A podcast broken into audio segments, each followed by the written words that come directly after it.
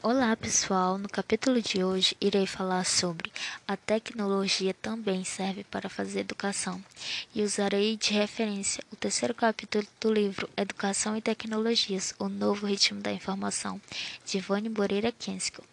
A educação e a tecnologia elas são indissociáveis, ou seja, inseparáveis, elas estão ligadas. E vale lembrar, pessoal, que a tecnologia não são só celulares, tablets, computadores ou televisões. Ela é tudo aquilo que é construído com a finalidade de melhorar e facilitar a nossa vida. Talvez você nem perceba mais as tecnologias ao seu redor. Elas viraram parte da nossa rotina. Como já dizia o grande teórico da comunicação, né? O McLuhan, que as tecnologias se tornam invisíveis à medida que são usadas ou seja, se torna algo comum. A gente nem percebe mais. E existe uma relação direta entre a tecnologia e a educação. A maioria das tecnologias é utilizada como auxiliar no processo educativo. Elas estão presentes desde o planejamento das disciplinas até o certificado de conclusão do curso. Elas vêm para facilitar tanto a vida do professor quanto a do aluno. A escolha de determinada tecnologia altera profundamente a natureza do processo educacional e a comunicação entre os participantes.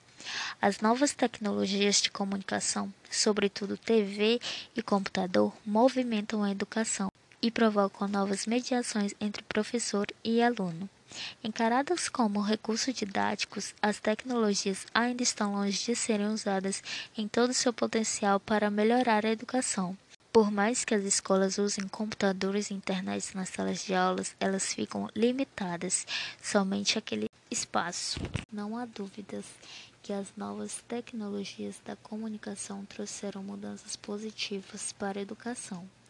Para que elas possam trazer alterações no processo educativo, é preciso usá-las de forma pedagogicamente corretas. Vivemos em uma era digital, onde tudo se modifica muito rápido e cada vez mais surgem novas tecnologias, e elas ficam ainda mais presentes no nosso dia a dia.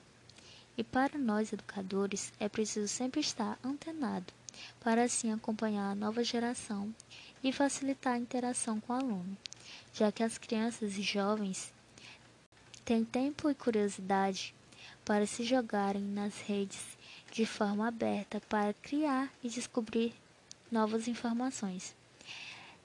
E é preciso que a escola esteja pronta para esse desafio de mudança e atender às necessidades de informação e treinamento de novas bases.